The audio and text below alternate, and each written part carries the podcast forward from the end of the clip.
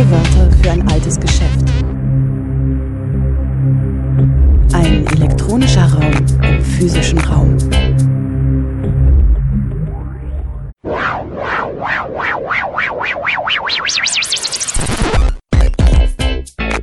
Playback. Herzlich willkommen zu O-Ton Playback bei Radio Dreieckland.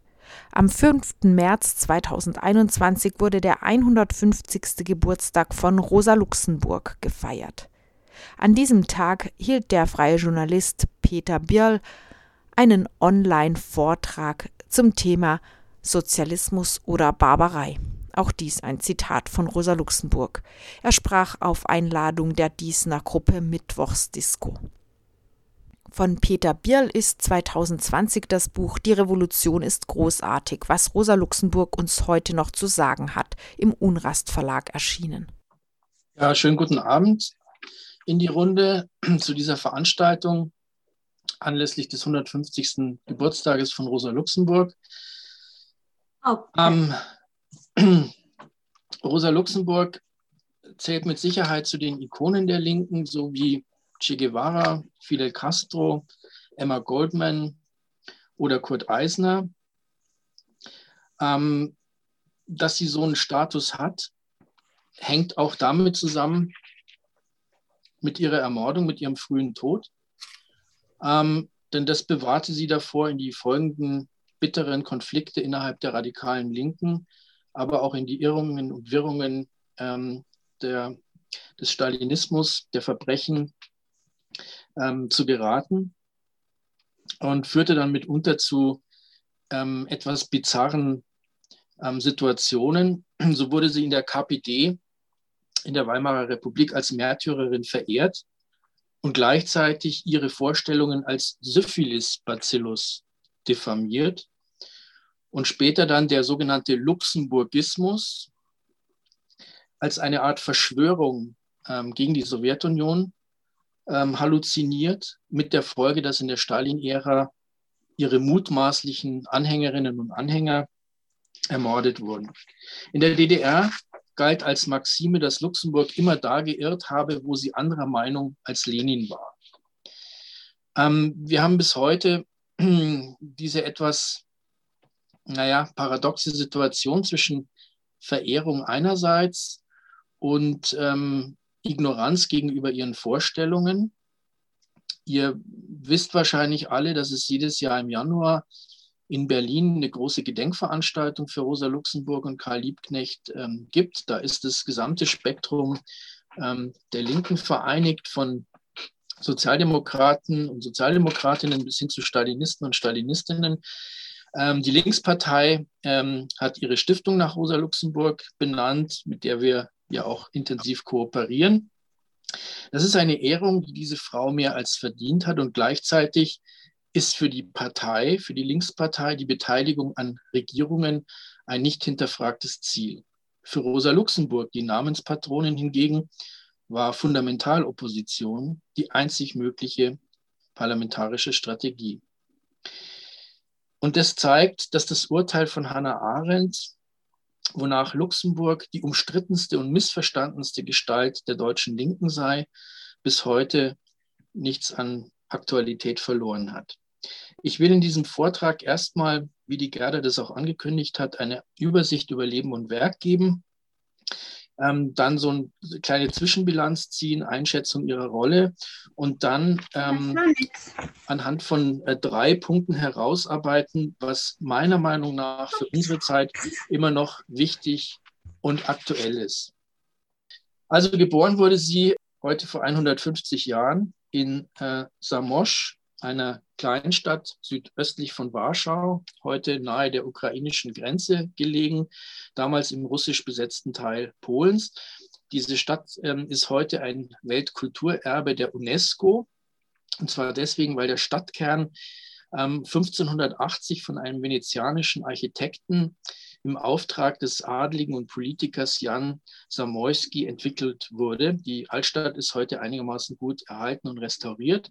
Das Geburtshaus Luxemburgs steht ähm, auch in dieser Altstadt.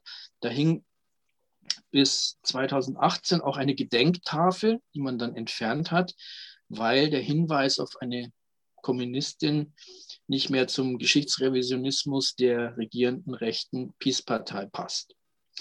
Ihr Vater war Holzhändler und gehörte zu den reichsten Bürgern der Stadt. Ihre Mutter Lina Löwenstein war eine gebildete Frau, fasziniert von der deutschen Kultur, von der deutschen Literatur.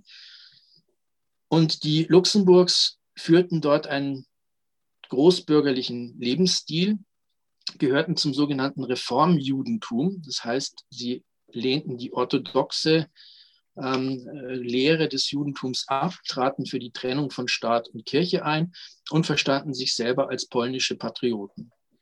In Luxemburgs Elternhaus wurde Polnisch gesprochen, aber auch Deutsch und Russisch.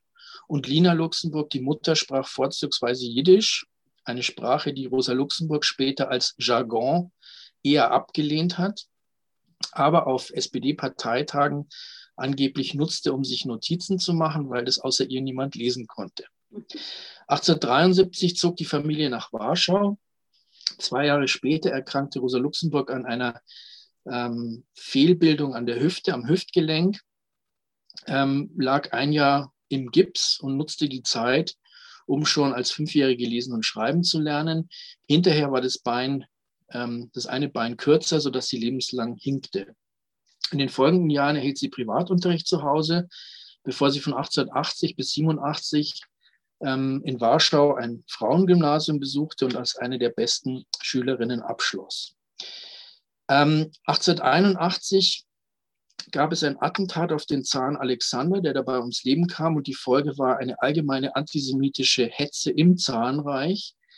Äh, Weihnachten 1881 kommt es in Warschau zu einem dreitägigen Pogrom das Rosa Luxemburg miterlebt ähm, hat und das sie wahrscheinlich auch traumatisiert hat. Ähm, kurz nach Ende ihrer Schulzeit war sie bereits in Schüler- und Studentenkreisen als Agitatorin der Sozialistischen Partei Proletariat, das ist der Parteiname gewesen, aktiv. Sie lebte zu dem Zeitpunkt noch zu Hause und nutzte die Zeit, um ähm, sich mit sozialistischer Literatur zu beschäftigen. Die zaristische Partei nahm sie ins Visier und die 17-Jährige wurde Ende 1888 von Genossen über die Grenze nach Deutschland geschmuggelt. Im Frühjahr 1889 kam sie in Zürich an.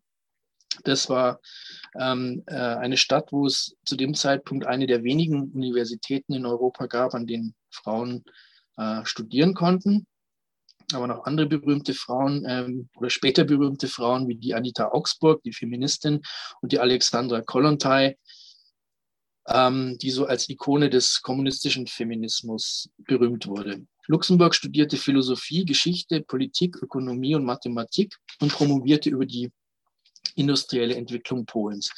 Sie bewegte sich in Zürich ähm, in den Kreisen der Schweizer Linken, ähm, aber auch ähm, es gab dort viele ähm, Revolutionäre und Revolutionärinnen aus dem Zarenreich, die dort äh, hingeflüchtet waren, dort lebten.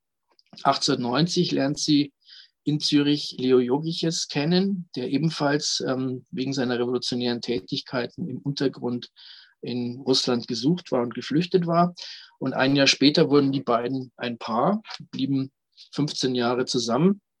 Nach der Trennung ähm, war es dann eher unerfreulich, weil der Jogiches ähm, zunächst mal diese Trennung nicht akzeptieren wurde, wollte und ähm, seiner Ex-Geliebten mit Mobbing und Stalking das Leben schwer gemacht hat.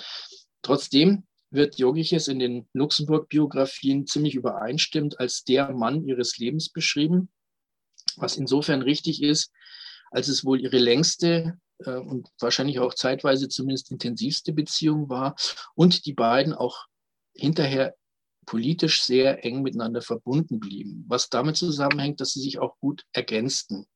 Luxemburg stand im Rampenlicht als die Rednerin und Journalistin. Jogiches war im Hintergrund der Organisator oder auch Konspirateur.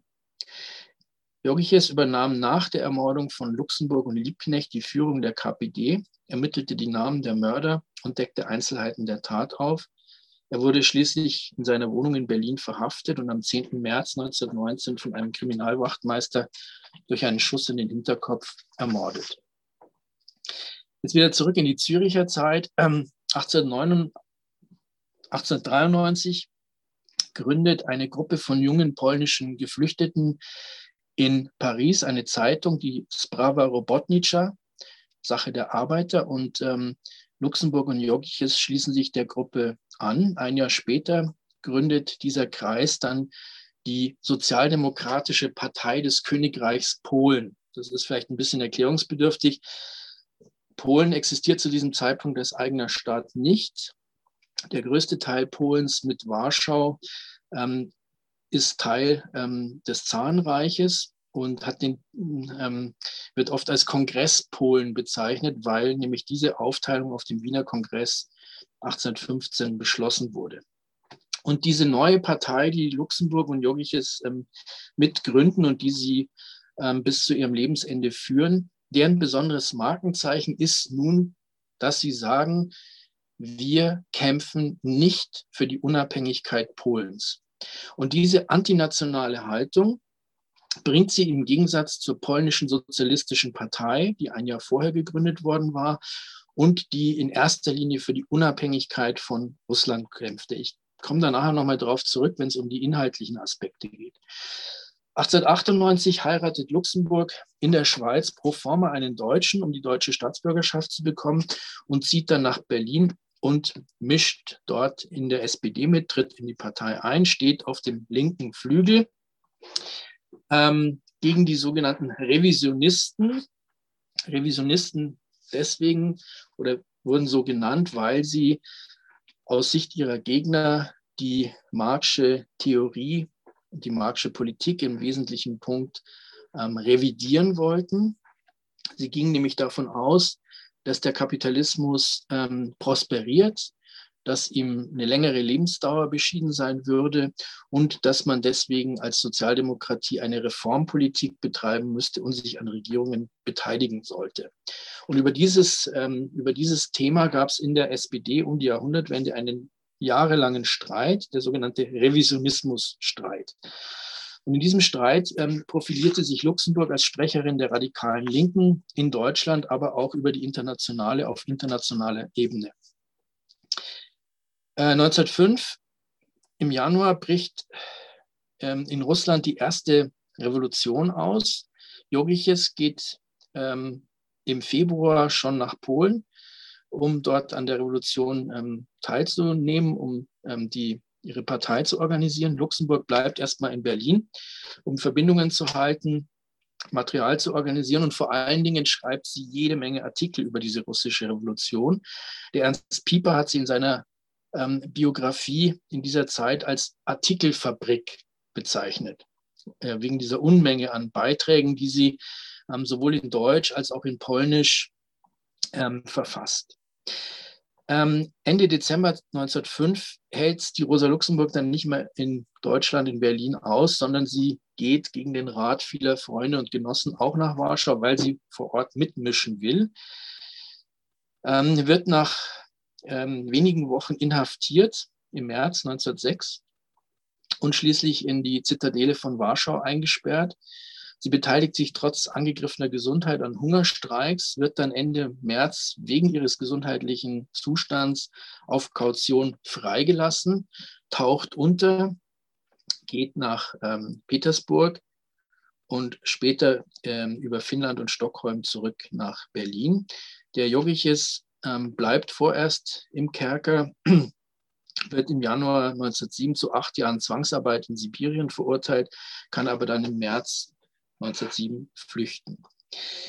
Ähm, bereits Anfang 1905, also bevor sie selber nach ähm, Polen geht, um an der Revolution teilzunehmen und hinterher, ähm, setzt sich Luxemburg für die sogenannten Massenstreiks ein als Form der, direkte Aktion, der direkten Aktion. Ähm, der Hintergrund für diese, ähm, für diese für dieses Engagement von Luxemburg waren zum einen die Erfahrungen in Russland, wo diese Massenstreiks 1905, 1906 eine wichtige Rolle spielten, aber auch ein großer Bergarbeiterstreik im Ruhrgebiet mit an die 200.000 Beteiligten, bei dem sich allerdings die Gewerkschaftsführung als Bremser profilierte. Für Luxemburg war dieser Massenstreik oder auch Generalstreik nicht die eine große Aktion, mit der man das System umstürzen könnte. Das war so eher die anarchistische und anarchosyndikalistische Position. aber ein wichtiges Kampfmittel, um grundlegende Reformen durchzusetzen, etwa das allgemeine Wahlrecht, ähm, was es in Deutschland, in Preußen zum Beispiel nicht gab, aber auch ähm, als Kampfmittel ähm, für eine revolutionäre Situation. Und deswegen, wegen dieser Position, gerät sie wieder mit dem sogenannten Revisionisten aneinander, aber auch mit den führenden Gewerkschaftern in Deutschland, die ähm, so einen Massenstreik und vor allen Dingen auch die äh, Implikation eines Zusammenstoßes mit der Staatsmacht ablehnen. In dieser Debatte ähm, streiten auch der Kurt Eisner, der auf dem rechten Flügel ähm, der SPD stand, mit Karl Kautsky, dem Chefideologen ähm, der SPD, und die Mehrheit aus radikalen Linken um Rosa Luxemburg und diesem sogenannten marxistischen Zentrum um Kautsky und den Parteivorsitzenden Bebel setzen schließlich durch, dass Kurt Eisner ähm, und die anderen ähm, Revisionisten, die damals die Redaktion des Vorwärts kontrollieren, abgelöst werden. Ich erwähne das deswegen, ähm, weil wir ja unsere Veranstaltung heute äh, in Kooperation mit dem Kurt Eisner Verein bzw. Rosa Luxemburg Stiftung Bayern machen und ähm, man sich schon immer vor Augen halten ähm, muss, dass ähm, Kurt Eisner und Rosa Luxemburg zu Lebzeiten ähm, eher politische Gegner waren. Also zumindest bis, ähm, bis in die Endphase dann 1918. Ähm, Rosa Luxemburg wird dann Ende 1906 Dozentin an der neuen Parteischule der SPD in Berlin. Das war so eine Art Kaderschmiede, ähm, wo jedes Jahr etwa 30 Genossinnen und Genossen geschult wurden. Insgesamt waren es etwa 200 ähm, Funktionäre bis zum Kriegsausbruch.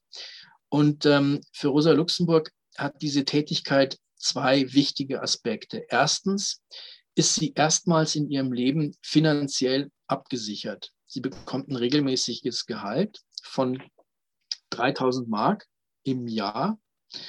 Ähm, man muss vielleicht dazu sagen, ähm, dass damals das durchschnittliche Jahreseinkommen von Lohnabhängigen in Industrie, Handel und Verkehr bei etwa 1100 Mark lag. Also das heißt, verglichen mit dem ähm, durchschnittlichen Proletarier war sie relativ gut ähm, entlohnt. Das war die eine Seite, diese materielle ähm, Sicherheit, die sie erstmals hat.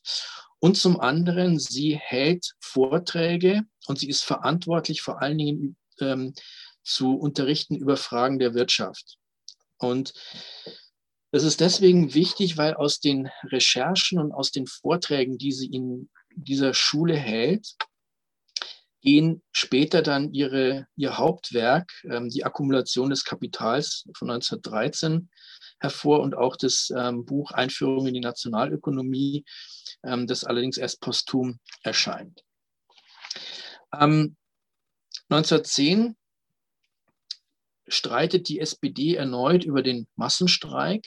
Der Auslöser ist diesmal ähm, die Auseinandersetzung um das preußische Dreiklassenwahlrecht. Also dieses Dreiklassenwahlrecht sorgte dafür, dass ähm, eine relativ kleine Gruppe von reichen Leuten ähm, genauso viel Abgeordnete stellen konnte wie die ähm, Masse der Bevölkerung. Also ein Wahlsystem, was insbesondere die SPD ähm, enorm benachteiligte und was in weiten Kreisen der Bevölkerung abgelehnt wurde. Ähm, und da wird eben zum zweiten Mal innerhalb der SPD über ähm, die Frage des Massenstreiks ähm, diskutiert. Der Auslöser ist, dass es tatsächlich massenhafte Proteste ähm, gibt gegen dieses Dreiklassenwahlrecht und Luxemburg da die Chance sieht, ähm, das voranzutreiben, das Wahlrecht zu ändern, eventuell sogar noch weiterreichende ähm, politische Erfolge zu erzielen. Und es kommt dann in dieser Phase zum Bruch zwischen der radikalen Linken und dem Zentrum der SPD, also personifiziert zwischen Luxemburg und Karl Kautsky, mit dem sie jahrelang befreundet war. Der tritt nämlich für eine Politik des Abwartens ein und behauptet, der Gegner zeige bereits Zeichen der Ermattung. Deswegen ist dann immer die Rede von Ermattungsstrategie. Die SPD müsse nur abwarten, bei jeder Wahl mehr Wählerstimmen ähm, gewinnen und sollte nicht durch ähm, Aktionen wie den Massenstreik ähm, ihre Organisation gefährden beziehungsweise die staatliche Repression auf sich ziehen. Als die SPD im Sommer 1914 ähm, sich dazu entscheidet, den Präventivkrieg Deutschlands zu unterstützen, zählt Rosa Luxemburg zu der kleinen Minderheit, die sich verweigert. Sie gründet zusammen mit Franz Mehring und Clara Zetkin die Gruppe Internationale, aus der 1916 dann die Spartakus-Gruppe hervorgeht, die wiederum dann Teil der USPD wird, also der ähm, pazifistischen linken Abspaltung von der SPD, die sich so 1916, 1917 formiert. 1915 verfasst äh, Rosa Luxemburg eine Broschüre, in der sie mit der Kriegspolitik der SPD abrechnete und die deutsche Regierung als Hauptschuldige des Weltkrieges bezeichnete. Ähm, so Ähnlich wurde das später im Versailler Vertrag festgehalten, also nicht allein schuldig, aber hauptschuldig und später durch die Forschungen etwa von Fritz Fischer bestätigt. Das ist insofern interessant, als 2013, 2014, als man ähm, den 100. Jahrestag des Ausbruchs des Ersten Weltkriegs beging in Deutschland, das Werk des australischen Historikers Christopher Clark ähm, von Politikern und Journalisten gehypt wurde der unter dem Titel Die Schlafwandler die revisionistische These aufstellte, nein, Deutschland bzw. die deutsche Führung sei nicht Hauptschuldiger, sondern alle europäischen Großmächte, alle Regierungen seien mehr oder weniger blind in die Katastrophe gestolpert. Also es ist klar, was äh, das Werk von Clark so attraktiv macht in Deutschland. Es ist die Entlastung ähm, von dieser ähm, historischen Schuld. Ähm, in dieser Broschüre von Rosa Luxemburg, sogenannten Junius-Broschüre, findet sich auch die Formel Sozialismus oder Barbarei. Dieser Weltkrieg, so schrieb Luxemburg, sei der Rückfall in die Barbarei. Der Imperialismus vernichte die Kultur sporadisch während der Dauer des Krieges, so schreibt sie, und Zitat, endgültig, wenn die nun begonnene Periode der Weltkriege ungehemmt bis zur letzten Konsequenz ihren Fortgang nehmen sollte. Nun im Weltkrieg zeige sich die bürgerliche Gesellschaft in ihrer wahren Gestalt. Zitat, nicht wenn sie geleckt und sittsam Kultur, Philosophie und Ethik, Ordnung, Frieden und Rechtsstaat mimt, sondern als reißende Bestie, als Hexensabbat der Anarchie, als Pesthauch für Kultur und Menschheit. Ähm, wichtig ist, glaube ich, an dieser Broschüre auch, dass der Optimismus, der Geschichtsoptimismus, der, die Siegeszuversicht von Rosa Luxemburg, die bis dahin immer davon überzeugt war, am Ende würde die Revolution kommen und man würde eine bessere Gesellschaft ähm, aufbauen, dass diese Zuversicht ähm, durch den Ersten Weltkrieg schwer erschüttert wird. Ähm, die Geschichte ist jetzt offen.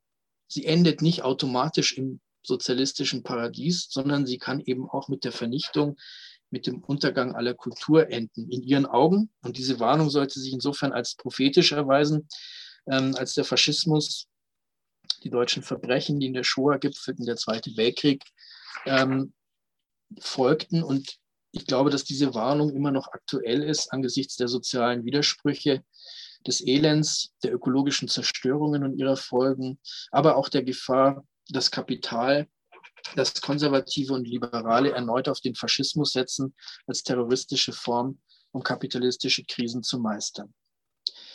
Rosa Luxemburg verbrachte den großen Teil des Krieges im Gefängnis wegen ihrer antimilitaristischen Agitation. Dort entstanden auch viele der bekannten und gern zitierten Briefe. Aber neben diesen Briefen hat sie im Gefängnis auch ähm, politische Texte verfasst. Und der wahrscheinlich wichtigste Text den sie im Oktober 1918 schreibt, ist eine der ersten umfassenden Kritiken an der Oktoberrevolution und den Bolschewiki. Also sie feiert einerseits die Oktoberrevolution als historische Tat und kritisiert andererseits Lenin und Trotzki, denen sie vorwirft, eine Diktatur zu errichten.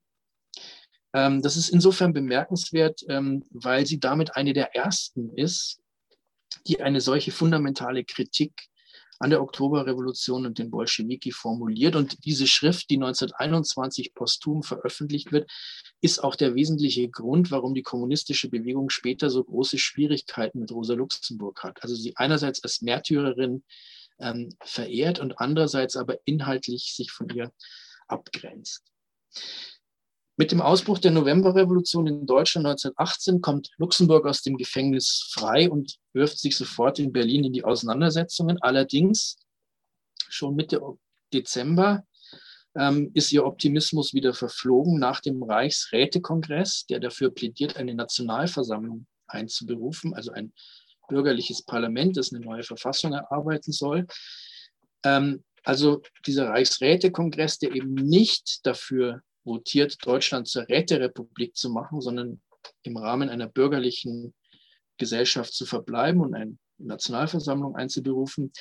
Ähm, nach dieser Entscheidung geht Rosa Luxemburg davon aus, dass die Novemberrevolution insofern schon gescheitert ist, ähm, als die Mehrheit der Bevölkerung eben keine soziale Revolution will. Das ist, glaube ich, schon wichtig, ähm, das festzuhalten, ähm, weil das Konsequenzen hat für die weiteren politischen Entwicklungen. Inmitten der Auseinandersetzungen in Deutschland treffen sich Gruppen der radikalen Linken Ende Dezember 1918 in Berlin, um über das weitere Vorgehen zu beraten. Die Spartakus-Gruppe mit Rosa Luxemburg ist eine der Gruppen, die beteiligt ist.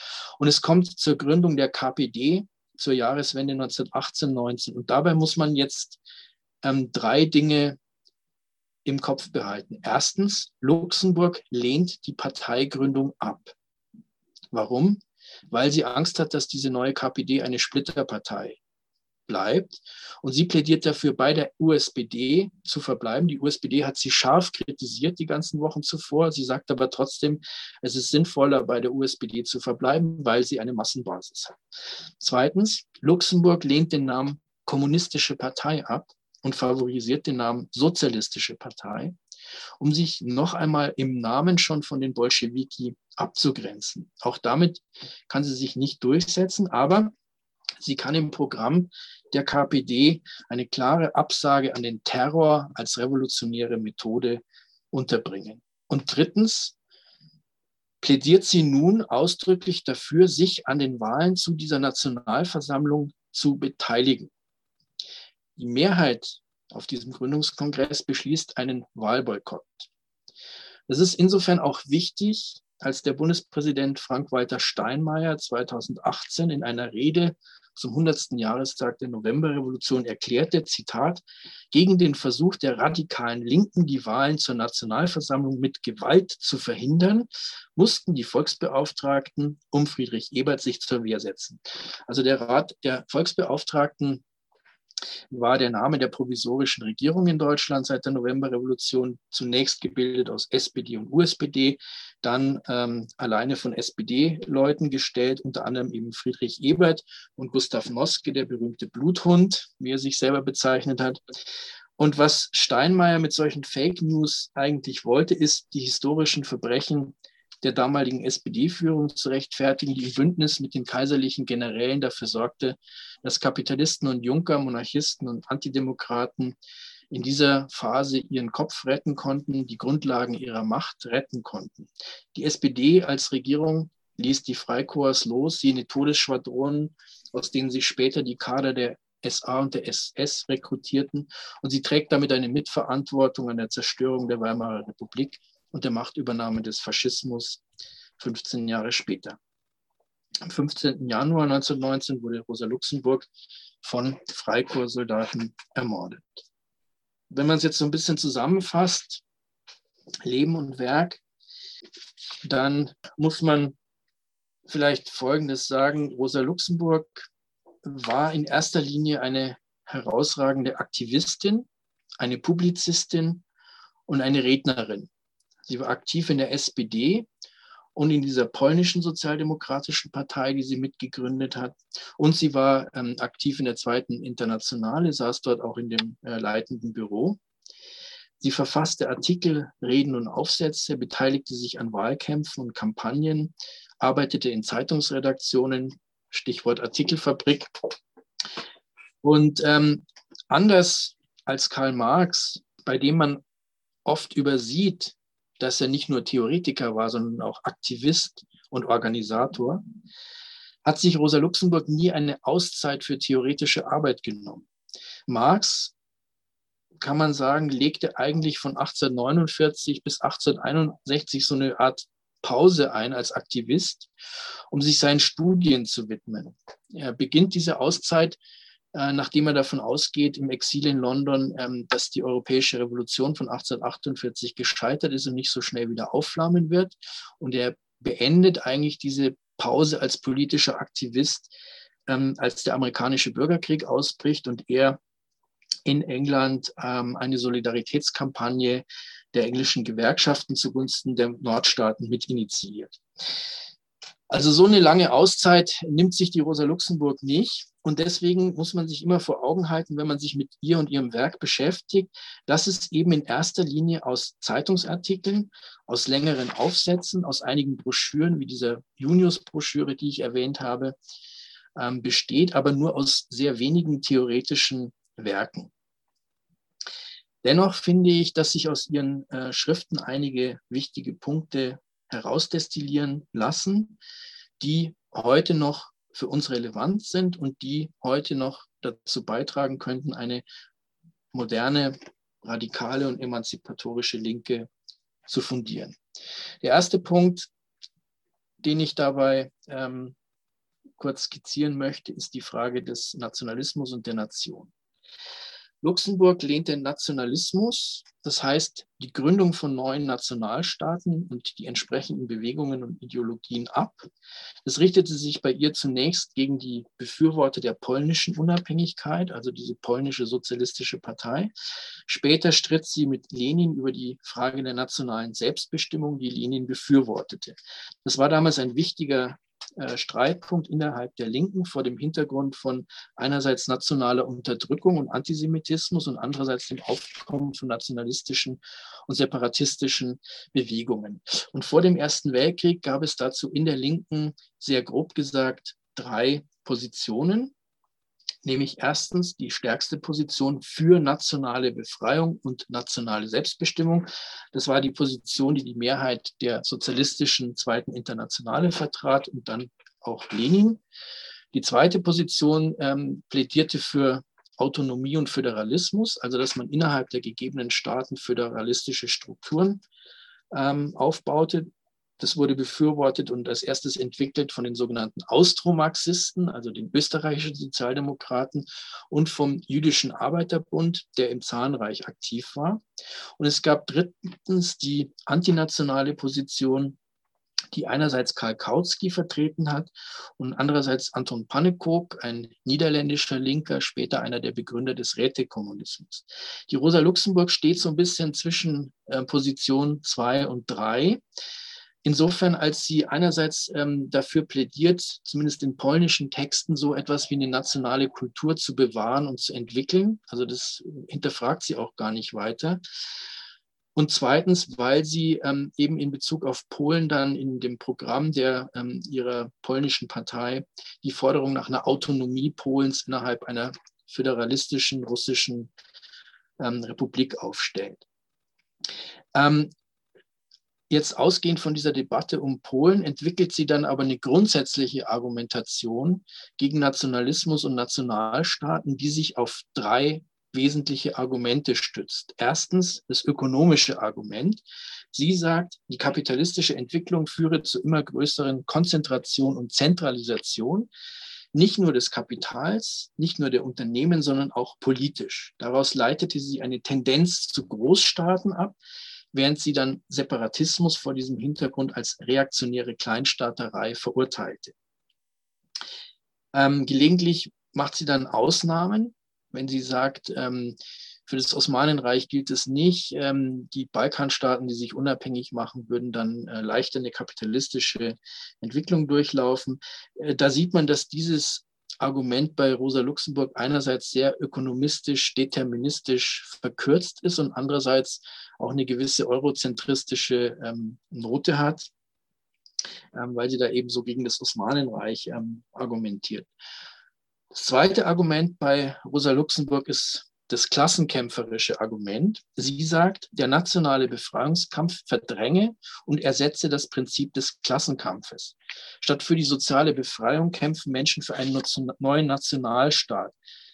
Anstelle des Klassenbewusstseins tritt die nationale Ideologie. Wir könnten es zuspitzen und sagen, tritt die Ideologie der Volksgemeinschaft. Das Recht der Nation, so schreibt Rosa Luxemburg, ignoriere die fundamentale Theorie des Sozialismus, die Theorie von der Klassengesellschaft.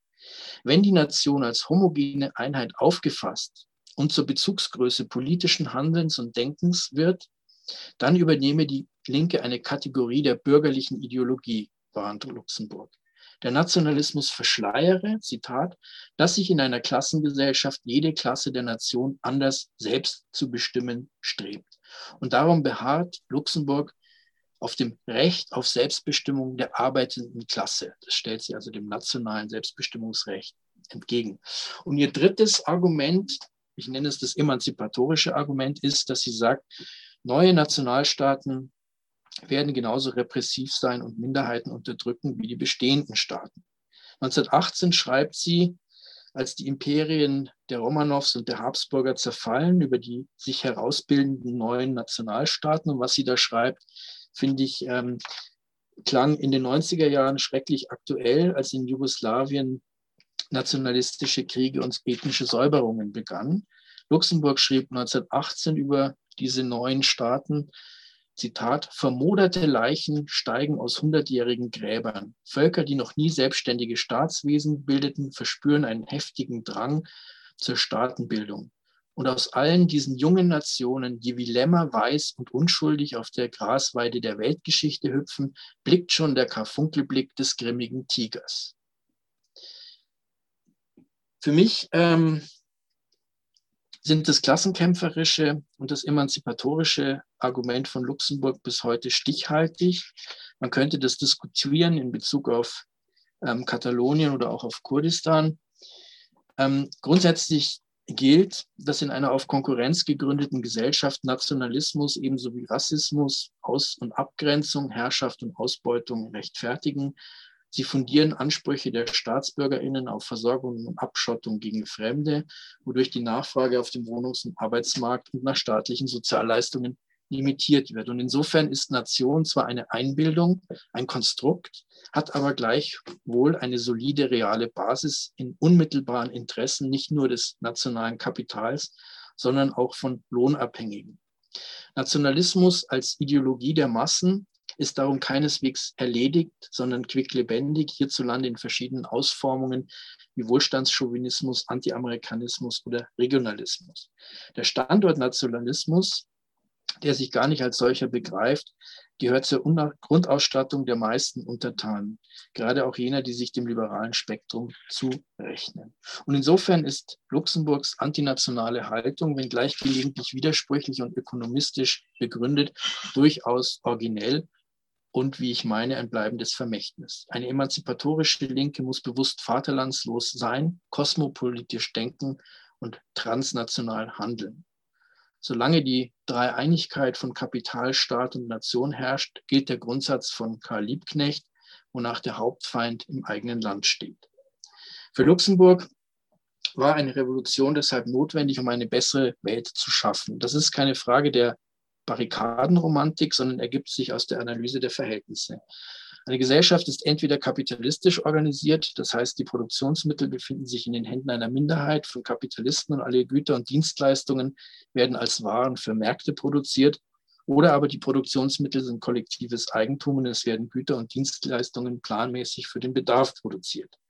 Daraus ergibt sich die Notwendigkeit des radikalen Bruchs und die Unmöglichkeit eines Übergangs durch eine Politik der kleinen Schritte.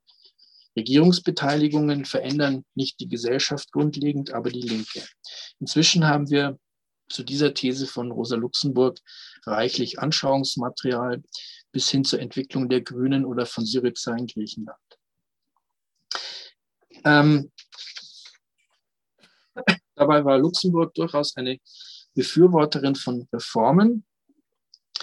Ähm, das ist eigentlich eine Selbstverständlichkeit, sofern mit Reform eine unmittelbare Verbesserung der Lebensbedingungen ähm, der Lohnabhängigen, der ausgebeuteten Klassen gemeint ist, nicht im Sinn von ähm, Reformen wie etwa unter der rot-grünen Regierung von Schröder und Fischer als Reform bedeutete, einen Niedriglohnsektor auszuweiten und für Erwerbslose das Hartz-IV-Regime einzurichten. Rosa Luxemburg beginnt ähm, ihre Broschüre Sozialreform und Revolution von 1899. Das ist eines ihrer wichtigsten Werke, genau mit dieser Frage, ob die beiden ähm, Begriffe Sozialreform und Revolution, ob die nicht ähm, im Widerspruch stehen. Und sie verneint es. Sie sagt, Zitat, kann denn die Sozialdemokratie gegen die Sozialreform sein? Oder kann sie die soziale Revolution die Umwälzung der bestehenden Ordnung, die ihr Endziel bietet, bildet, der Sozialreform entgegenstellen. Allerdings nicht.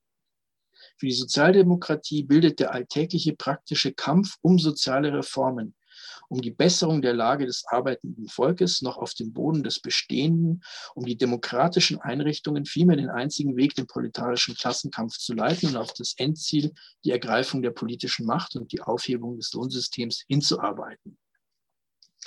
Also das heißt, für Luxemburg besteht da ein unzertrennlicher Zusammenhang, so schreibt sie weiter. Der Kampf um die Sozialreform ist das Mittel, die soziale Umwälzung aber ist der Zweck. Ähm, und der Weg dorthin führt nach Luxemburg eben nicht über Regierungsbeteiligungen und nicht über ähm, eine Politik der kleinen Schritte, sondern sie plädiert für Selbstorganisation, individuelle und kollektive Lernprozesse und Emanzipation. Sie entwickelte diese Perspektive in der Auseinandersetzung einerseits mit dem Opportunismus und Bürokratismus der westlichen Sozialdemokratie und der Gewerkschaften, insbesondere in der sogenannten Massenstreikdebatte, aber auch seit 1903, 1904 in der Auseinandersetzung mit Lenin, dessen autoritäres Parteikonzept sie von Anfang an kritisiert. Dabei war Luxemburg keine Anhängerin des Spontaneismus, wie ihr später von kommunistischer Seite vorgeworfen und von der APO gerühmt wurde. Zwar ging Luxemburg davon aus, dass revolutionäre Prozesse, politische Massenbewegungen nicht geplant werden könnten, sondern spontan ausbrechen, weil viele Menschen plötzlich aufbegehren. Das ist sozusagen das spontane Element. Aber andererseits war Luxemburg auch eine Befürworterin von verbindlicher Organisierung und Organisation. In ihrer Konzeption hat eine solche Organisation die Aufgabe der Aufklärung, der Reflexion und Selbstreflexion, der Bewusstseinsbildung. Sie muss Orientierung geben und koordinieren. Ähm, dazu vielleicht auch ein Zitat noch aus der Massenstreikdebatte, auch damit ihr so ein bisschen einen Eindruck davon bekommt, ähm, ja, wie sich das sprachlich ähm, im Original bei Luxemburg anhört. Also Zitat nicht durch die systematische Propaganda des Generalstreiks als einer wundertätigen Spezies des proletarischen Klassenkampfes für sich und andererseits auch nicht durch den bloßen bienenartigen Ausbau der gewerkschaftlichen Zellen ins Unendliche, sondern durch die Aufklärung und Aufrüttelung der Masse im Sinn der revolutionären Einsicht, dass sie in allen wichtigen politischen und sozialen Lebensfragen und Entscheidungen nur auf sich selbst, auf die eigene Aktion auf die eigene direkte Aktion angewiesen ist, bereiten wir selbst den Boden für jene Momente vor, wo die Arbeiterklasse um wirklicher Lebensinteressen willen bereit sein wird, nicht bloß die Räder stillstehen zu lassen, sondern nötigenfalls auch ihr Blut im Straßenkampfe zu verspritzen. Zitat Ende. Wer das revolutionäre Subjekt ist, war für Luxemburg glasklar, nämlich die Arbeiterinnenklasse, die männlichen und die weiblichen Proletarierinnen, vorgestellt in der Regel als Industriearbeiterinnen, aber bei Luxemburg ausdrücklich auch in einem erweiterten Sinn. Sie schreibt, Proletariat schließe kleinbäuerliche und kleinbürgerliche Schichten ein, sofern diese eine proletarische Existenz führen. Das heißt, sofern sie in Armut, Not und existenzieller Unsicherheit leben. Gelegentlich hatte Luxemburg sehr optimistische Vorstellungen, ähm, die für uns heute gar nicht mehr richtig nachvollziehbar sind. Vielleicht auch Zweckoptimismus. So schreibt sie 1905 über die russische Revolution, die Arbeiterklasse im Zahnreich sei kein abstrakter Begriff mehr, kein mechanisches Aggregat isolierter Proletariergruppen, sondern ein organisches, aktionsfähiges Ganzes, eine politische Klasse mit gemeinsamem Willen und gemeinsamem Klassenbewusstsein also quasi der Idealfall.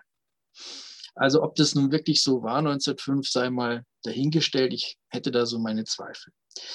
Grundsätzlich sind wir heute in einer ganz anderen Situation. Bereits das massenhafte Aufkommen von Angestellten in der Zwischenkriegszeit in den 20er Jahren signalisierte einen grundlegenden Wandel in der Zusammensetzung des Proletariats. Dazu heute eine relative Abnahme des Industrieproletariats gerade in den alten Zentren des Kapitalismus.